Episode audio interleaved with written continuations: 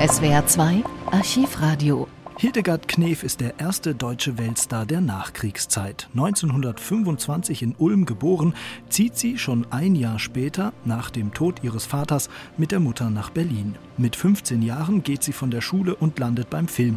Ihre Karriere führt sie bis nach Hollywood. Sie spielt am Broadway, hat mit Stars wie Marlon Brando und Marilyn Monroe zu tun. Ab Ende der 1950er Jahre macht sie sich dann vor allem als Chansonsängerin einen Namen.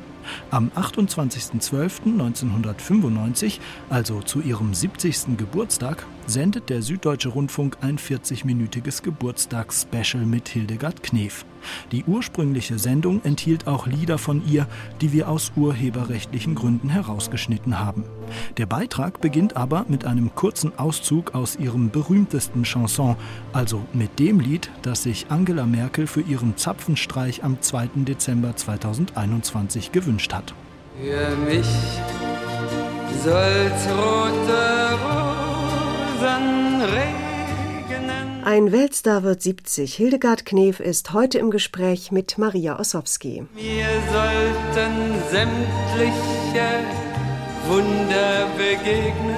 Fast kommt es mir selbst wie ein Wunder vor, dass ich sie überhaupt noch treffe. Nach einigen unbeantworteten Briefen, die Knef ist nämlich ständig unterwegs.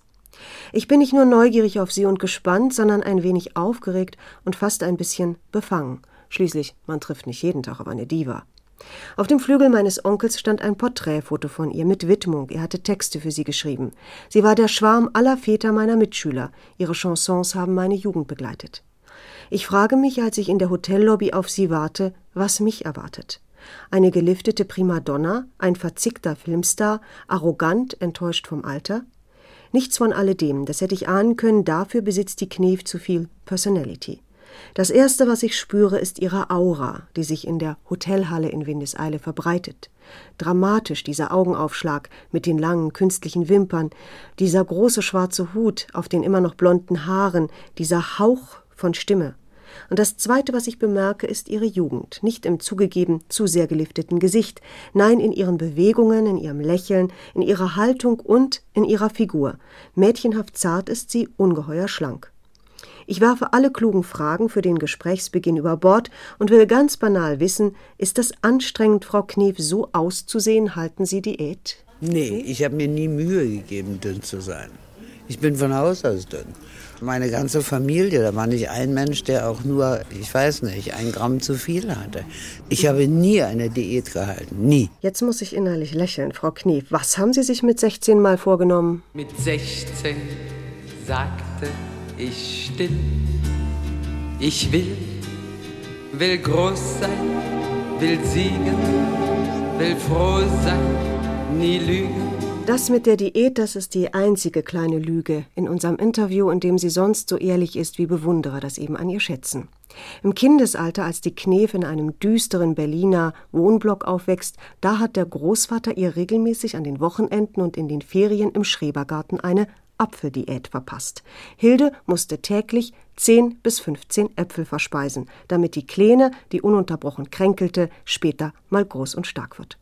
Dass die Schustertochter einst ein Weltstar wird, das konnte Opa, allen Äpfeln zum Trotz, nicht ahnen. Auch nicht, dass es einmal rote Rosen für sie regnen würde und dass sie dieses gar vor einem Millionenpublikum fordert. Das habe ich einmal in einem Moment absoluten Größenwahns geschrieben. Das ist ja ein wirklich hochaggressives Lied. Nicht? Ich will und äh, für mich soll es rote Rosen regnen, was den anderen passiert, ist mir eigentlich so ziemlich egal. Und dann habe ich mich damals mit dem Komponisten Hans Hammerschmidt hingesetzt und habe gesagt, tu mir den Gefallen. Und der las den Text und sagt, bist du wahnsinnig? Ich sage, natürlich bin ich wahnsinnig. Aber wenn du dazu, der ist Wiener, also vielleicht mal den ganzen Wiener Schmalz rausholst und wir hier einen Dreivierteltakt loslassen statt Jazz, dann könnte das vielleicht ganz lustig sein. Und dann wurde es ein geradezu gigantischer Erfolg, mit dem ich nie gerechnet hatte. Mit 16 sagte Rosen haben Dornen. Das ist natürlich eine Träumerei. Und als ich es geschrieben habe, habe ich auch an die Dornen nicht gedacht. Obwohl ich um die Dornen ja bereits schon etliches wusste. Es war ein Leben mit Dornen, das Leben der Knef. Broadway-Star hier, Krebspatientin dort, Bestseller-Autorin hier, vier Ehemänner dort. Ein Leben, das schon in Stichworten schwindlig macht. Hildegard Knef, in Ulm geboren, in Berlin aufgewachsen, Stipendium für Malerei an der Kunstakademie, von der UFA entdeckt. Im Krieg x-mal ausgebombt und dann als Mann verkleidet drei Monate in russischer Kriegsgefangenschaft unter dem Schutz eines Nazis. Nach Kriegsende Ehe mit einem amerikanisch-jüdischen Filmoffizier. Immigration in die USA, Broadway-Star, Riesenskandal als erste Nackte im deutschen Film. Befreundet mit Herbert Marcuse, Carlo Schmidt, Henry Miller und Boris Vian, der die ersten Chansontexte für sie schreibt. Sie war die beste Sängerin ohne Stimme, wie Ella Fitzgerald bemerkte. Die Welttourneen waren ausverkauft. Mit 42 Mutter, bald darauf ist sie geschieden. Bestsellerautorin mit dem geschenkten Gaul. Krebspatientin, die dies nie schamhaft verschweigt. 50 Operationen, dreimal bankrott. Und heute? Heute wollen junge Bands wie die Prinzen mit ihr zusammenarbeiten. Eine unvergleichliche Vita, die logische Konsequenz eines großen Selbstvertrauens? Ich habe meine Depressionen hinter mir, ich habe meine fürchterlichen Ängste hinter mir. Und bin manchmal auch von ihnen heute noch nicht befreit. Ich meine, welcher Mensch ist schon, also ich weiß nicht, da gibt es dann vielleicht Generäle, die also von sich selber so überzeugt sind, wenn sie ihre Soldaten in den Tod führen. Äh, dazu gehöre ich nur, weiß Gott nicht. Und dass ich sehr frühzeitig etwas gemacht habe, was andere nicht gemacht haben. Auch, dass ich vier verschiedene Berufe habe. Ja?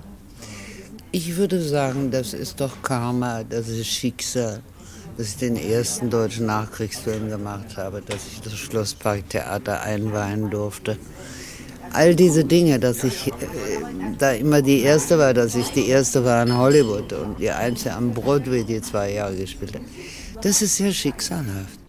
Am Anfang ihrer Karriere steht, ungewöhnlich für die Knef, die sich eher an Männern orientiert, eine Frau. Else Bongers, graue Eminenz der Schauspiellehrerinnen in Berlin. Diese Frau hat an mich geglaubt, obwohl ich so gar nicht dem Typ der Zeit entsprach damals. Damals waren ja die Mädchen also sehr wunderschön und sehr ebenmäßig und doch. Kleine sehr, Damen. Ja, kleine Damen und sehr verbindlich und so. Und da war also doch nun mein Mund, der ein bisschen zu groß ist und mein Gesicht, das etwas äh, asymmetrisch ist und so weiter. Aber sie hat es vorausgesehen. Dann, als der Krieg vorbei war und ich bei Barlock spielte und Stauter mich dort sah und mich für den ersten deutschen Nachkriegsfilm holte, nämlich für Mörder unter uns, da war genau das Gesicht wahrscheinlich das Richtige, nicht wahr? Denn da wäre die feine kleine Dame zwischen den Trümmern, glaube ich, nicht so richtig gewesen. Heute im Gespräch Hildegard Knef zum 70. Geburtstag. Im völlig zerbombten, zerstörten Berlin wächst die Knef zu einer großen Schauspielerin heran. Es war jene Zeit, da die Theaterbesucher Nägel mitbringen müssen fürs Bühnenbild oder Kaffeeersatz fürs Ensemble. Für viele Schauspieler bei aller Härte eine fruchtbare, eine hochkünstlerische Zeit. Es gab ja kein Zuhause. Berlin war eine Kraterlandschaft. Und man musste Ratten totschlagen beim Drehen. So ist es damit einem nicht das bisschen Wade, das man auch hatte, wegnagen. Und äh, wissen Sie, alles konzentrierte sich auf die Arbeit bei Barlock, der nun wirklich für mich eines der großen Theatergenies war und ist und bleiben wird. Einer der genialsten Regisseure, mit denen ich je gearbeitet habe im Theater und was ich da gelernt habe. Und dann der Einfluss einer Frau wie der Bongers. Das waren meine Anker, an denen ich überhaupt noch hängen bleiben konnte. Denn ich meine, es weiß ja heute kein Mensch mehr und will es auch nicht wissen, dass wir Hungerödeme hatten. Hepatitis war eigentlich die Krankheit des Tages, äh, Hungerhepatitis und ich weiß nicht, und wie wir in diesem physischen Zustand arbeiten konnten. Und zwar wie die Wahnwitze. Ne? Ich habe den ganzen Tag an Mörder unter uns gedreht und habe abends gespielt. Und habe manchmal nachts Proben gehabt für das nächste Stück. und habe dann zwei Stunden auf einem miserablen Sofa, von dem man dauernd runterfiel, in der Garderobe geschlafen, bis Wolfgang Staude mich abgeholt hat. Die Knef ändert ihre Welt radikal. Sie geht mit ihrem zweiten Mann, der erste gilt eigentlich nicht, es war eine Feldhochzeit während der Flucht, sie geht also mit dem amerikanischen Filmoffizier Hirsch in die USA, raus aus der Ruinenstadt, rein in den Wohlstand, ins satte, gesunde, sorglose Leben. Der Schein trügt. Die Schwiegereltern, die fast die ganze Familie im Holocaust verloren haben, lehnen die deutsche Schwiegertochter ab. Ein Hollywood-Studio stellt die interessante Schöne zwar ein, gleichzeitig aber auch kalt. Keine Rollen, lediglich ein bisschen Sprachunterricht. Die Knef revoltiert, geht zurück nach Deutschland, kommt wieder, geht nach New York, Cole Porter entdeckt sie. Und als Ninotchka im Musical Silk Stockings feiert sie allabendliche Riesenerfolge. Das habe ich also zwei Jahre durchgehalten und hinterher habe ich gedacht, äh, das ist ein solcher Hochleistungssport, davon träumt kein Mensch, wenn sie also acht Vorstellungen in der Woche drei Stunden und 40 Minuten durchziehen und die Hauptrolle spielen, dann sind sie also halb wahnsinnig zum Schluss. Und vor allen Dingen, es gibt keine äh, Sommerferien, es gibt also gar nichts. Sie haben nie frei. Und sie leben also in diesem Zustand zunehmender geistiger Umnachtung, dass sie zur selben Zeit, zur selben Sekunde, jeden Abend dasselbe zu empfinden haben, zu sagen haben, zu tun haben und so weiter. Ich habe mit Marlon Brando darüber gesprochen, der Endstation Sehnsucht in New York gespielt hat und den ich damals auch gesehen habe und der also atemberaubend war. Und der hat mir mal gesagt, wie hast du das ausgehalten? Über zwei Jahre ein Musical zu machen. Ich habe ein Theaterstück gemacht und ich bin schon wahnsinnig geworden. Und Brando ist nie wieder auf die Bühne gegangen. Nie wieder danach. Und ich brauchte zehn Jahre, fast zehn Jahre, ja, nachdem ich am Broadway gespielt hatte, obwohl es erfolgreich war, obwohl ich verjätschelt wurde von New York, als sei das also, ich weiß nicht, ein Dorf und ich sei also dort im kleinen Stadttheater, äh, ja, irgendetwas, das man also adorieren sollte. Es war so unbeschreiblich, die Liebe, die man zu seinen Broadway-Schauspielern in New York hatte. Denn heute ist New York die Stadt der Wall Street des Geldes. Aber damals war es wirklich nur die Stadt.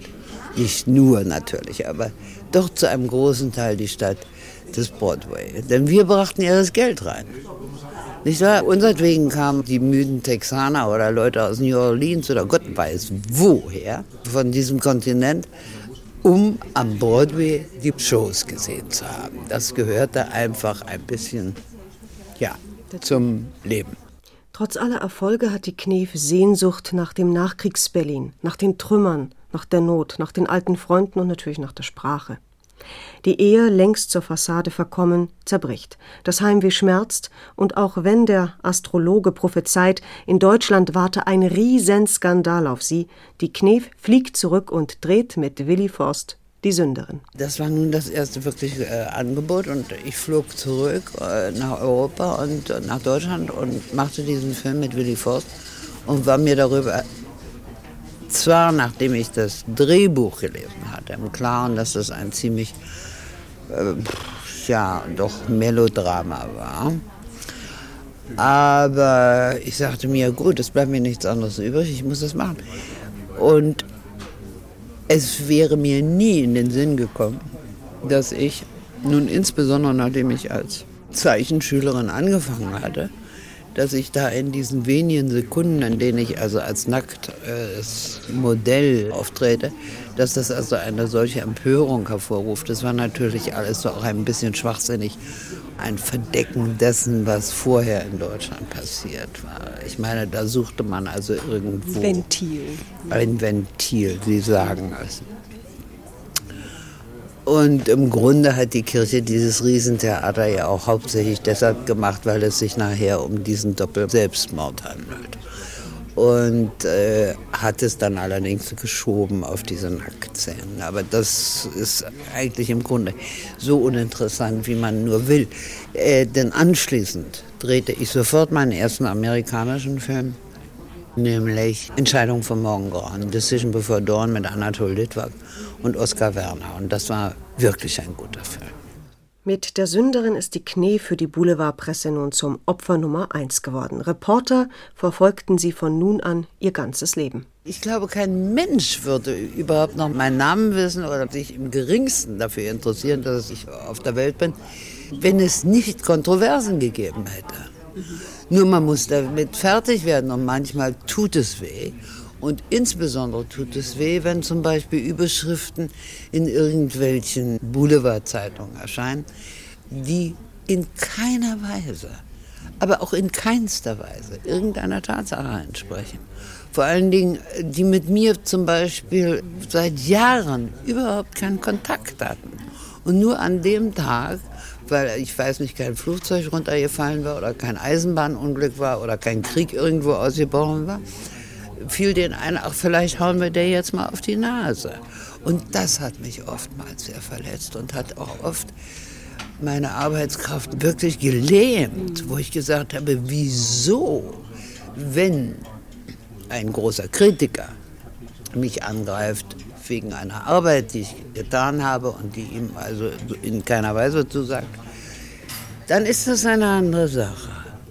Aber wenn das eine ja fast an Inquisition gemahnte Aggression ist,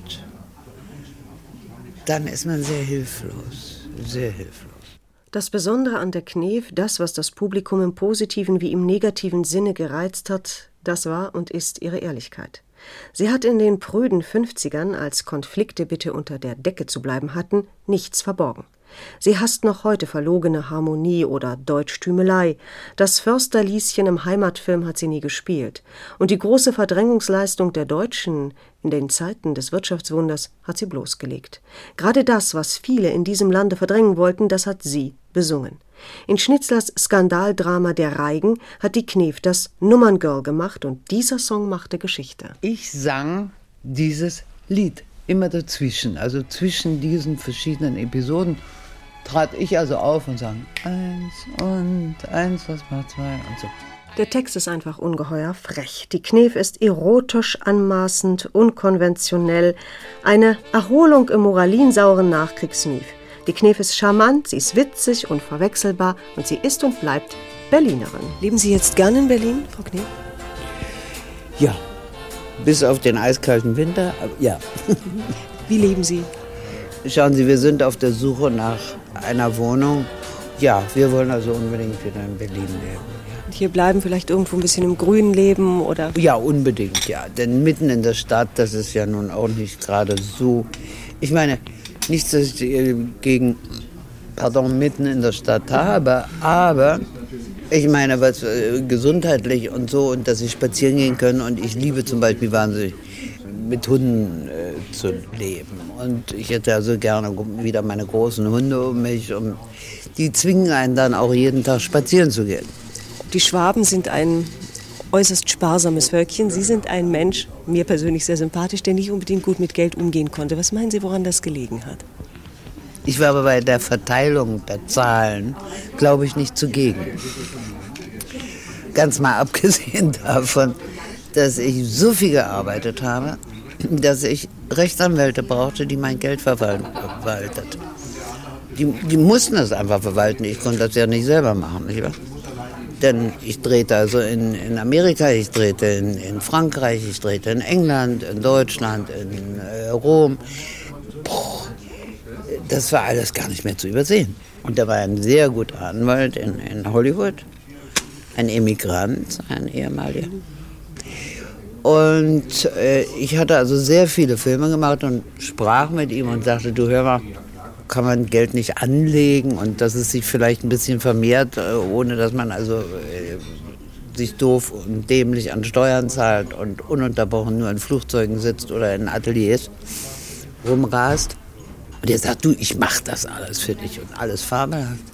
24 Stunden später war er mit meinem ganzen Geld in Venezuela.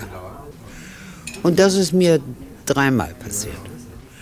Weil ich habe dann, verstehen Sie, wenn Sie schreiben oder wenn Sie äh, auf einer Chanson-Tournee sind, Sie können ja nicht an die Kasse gehen und sagen, wie viel ist heute Abend eingenommen worden, wie viel geht an die Band, wie viel geht an mich, äh, wie viel geht an die Steuer, ba, ba, ba, ba. das müssen andere für Sie machen. Das können sie nicht alles selber machen. Das ist unmöglich. Haben Sie da was draus gelernt? Hat sich das im Laufe der Jahre gebessert? Oder war Ihnen Ihre Arbeit immer so wichtig, dass Sie gesagt haben, gut, irgendwie wird das schon laufen mit dem Geld? Das ist eine verdammt schwere Frage. Man lernt leider etwas dazu und das ist nicht unbedingt so sehr in meiner Natur verankert, nämlich Misstrauen.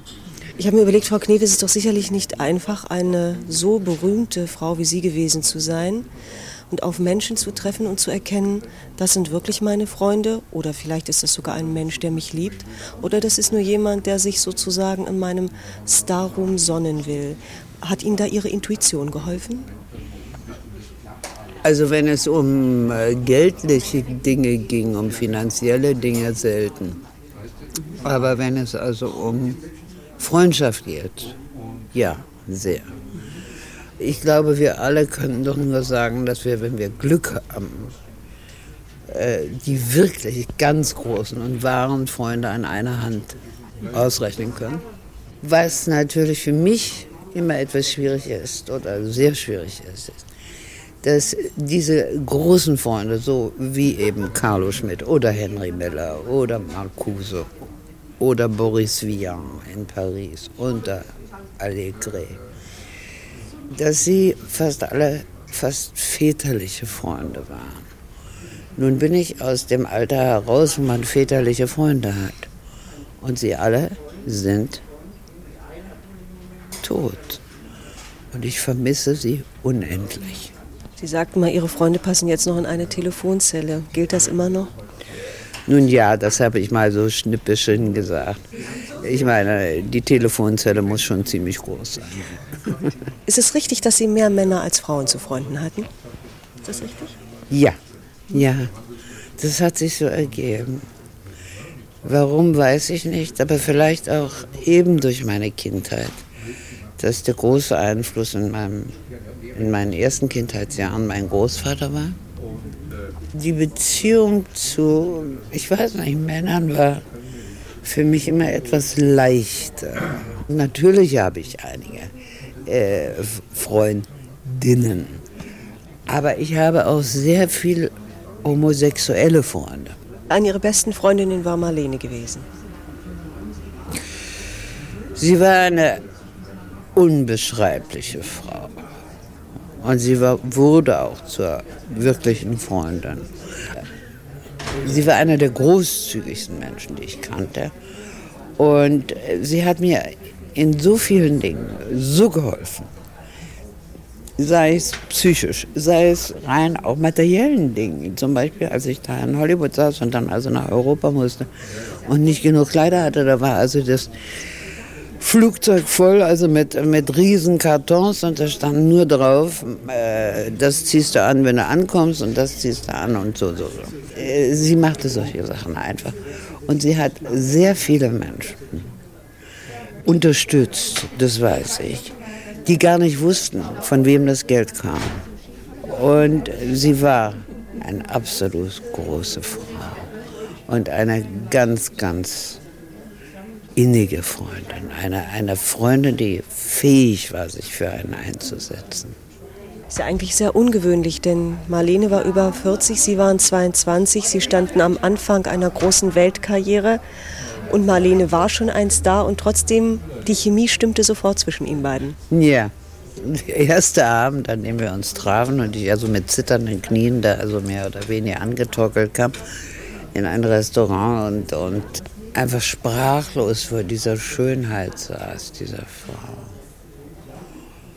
Und plötzlich machte ich irgendeine dämliche Berliner Bemerkung und sie fing so wahnsinnig an zu lachen und sagte, du erinnerst mich so sehr an mich selbst, wie ich war, als ich in deinem Alter gewesen das war die Bemerkung mit den Stäbchen, ne? Äh, beim Chinesen. Und da haben sie gesagt, na, da kann ich gleich verhungern. genau. Ja. Wenn ich mit den Dingern essen muss, werde ich wohl verhungern. Und Sie sind sehr gut informiert. Das war so eigentlich so das auslösende Moment. Wenn man mit einem Lacher so eine Begegnung überhaupt beginnt, dann ist es sowieso schon sehr schön, wenn es kein bösartiger Lacher ist. Marlene ist tot, wie die meisten ihrer Freunde. Die Knef ist mit 70 selbst nicht mehr jung. Trifft da nicht jede Schauspielerin, nicht jeden Showstar die unmäßige Angst vor dem Alter? Überhaupt nicht. Nee, ich habe ja immer alte Menschen gezeichnet. Ich habe ja nie junge Menschen gezeichnet. Das habe ich ja schon mit acht Jahren angefangen. Ich habe, mich faszinierten alte Gesichter. Was heißt Angst vor dem Alter? Es gibt zwei Möglichkeiten. Sie sterben jung oder sie werden älter. Aber erstens habe ich ja nicht dieses ungeheure Paket auf den Schultern, das zum Beispiel Marlene Dietrich auf den Schultern hatte, dass sie also von Josef von Sternberg zu diesem äh, Weltschönheit äh, geformt wurde. Und nun, als sie älter wurde, sich zurückzog, sondern ich mache ja andere Sachen. Ich schreibe äh, und singe und was weiß ich und male und äh, schreibe dann wieder. Ich mag es, wenn auch Menschen, die also weiß Gott äh, nicht mehr jung sind, dennoch darauf Wert legen, dass sie einigermaßen schick und auch ein bisschen selbstbewusst mit sich umgehen, nicht wahr? Und nicht also nun sagen, naja, also nach 50 jetzt zu leben. Das ist Quatsch. Diese Angst betrifft ja hauptsächlich Menschen, nicht wahr? Also was diesen Beruf angeht, die also nur im Rekreativen gearbeitet haben und die nur davon abhängig waren, dass sie wirklich traumschön waren, unvergesslich schön. Aber das war ja nach Kriegsschluss eigentlich vorbei. Das war doch vorbei. Und hier doch ganz bestimmt mein erster Film, da war ich ja so was weiß ich noch nicht mal 20 oder gerade 20. Die Mörder unter uns, ne, die haben wir im Dreck gedreht. Und wenn mir irgendeiner die Haare gekämmt hat, habe ich mich schon sehr gefreut. Ne? Aber es ist nicht trotzdem ein bisschen ungerechtes Geschäft, dass gerade in dieser hektischen Fernseh- und Medienwelt Rollen für Frauen, die ein bisschen älter sind, einfach seltener werden. Mich interessiert die Schauspielerei nicht mehr. Sie interessiert mich nur noch sehr am Rande. Also da müsste schon was so Gigantisches auf mich zukommen, dass ich also sagen würde, puh, denen ist aber was eingefallen. Aber ich muss Ihnen ganz ehrlich sagen, es interessiert mich nicht mehr so sehr. Filme interessieren Hildegard Knef nicht mehr. Texten, Schreiben und Malen, das füllt sie jetzt aus. Und wenn das alles nicht mehr geht? Zurückgezogen leben? Mit dem vierten, dem richtigen Ehemann, Paul von Schell, vielleicht kochen, bügeln und Hausfrau spielen? Hausfraulich tätig zu sein, das wäre so ungefähr das Letzte. Mein Mann ist der beste Koch dieser Erde. Der würde mich gar nicht in die Küche lassen. Meine Tochter sagte bereits, als sie elf Jahre alt war, sie sagte, ich darf nicht in die Küche. Sie machte sich ein Omelett. Sie sagt, ja, aber unternimm nichts. Eine ihrer berühmten Chansons heißt aber Schön war es doch. Frau Knef, im FAZ-Fragebogen gibt es immer die Frage, Ihr gegenwärtiges Motto, Ihr Geistesmotto. Ist das dieses Motto ungefähr? Nein, ähm, erstens äh, ist das ein Text, den ich nicht geschrieben habe.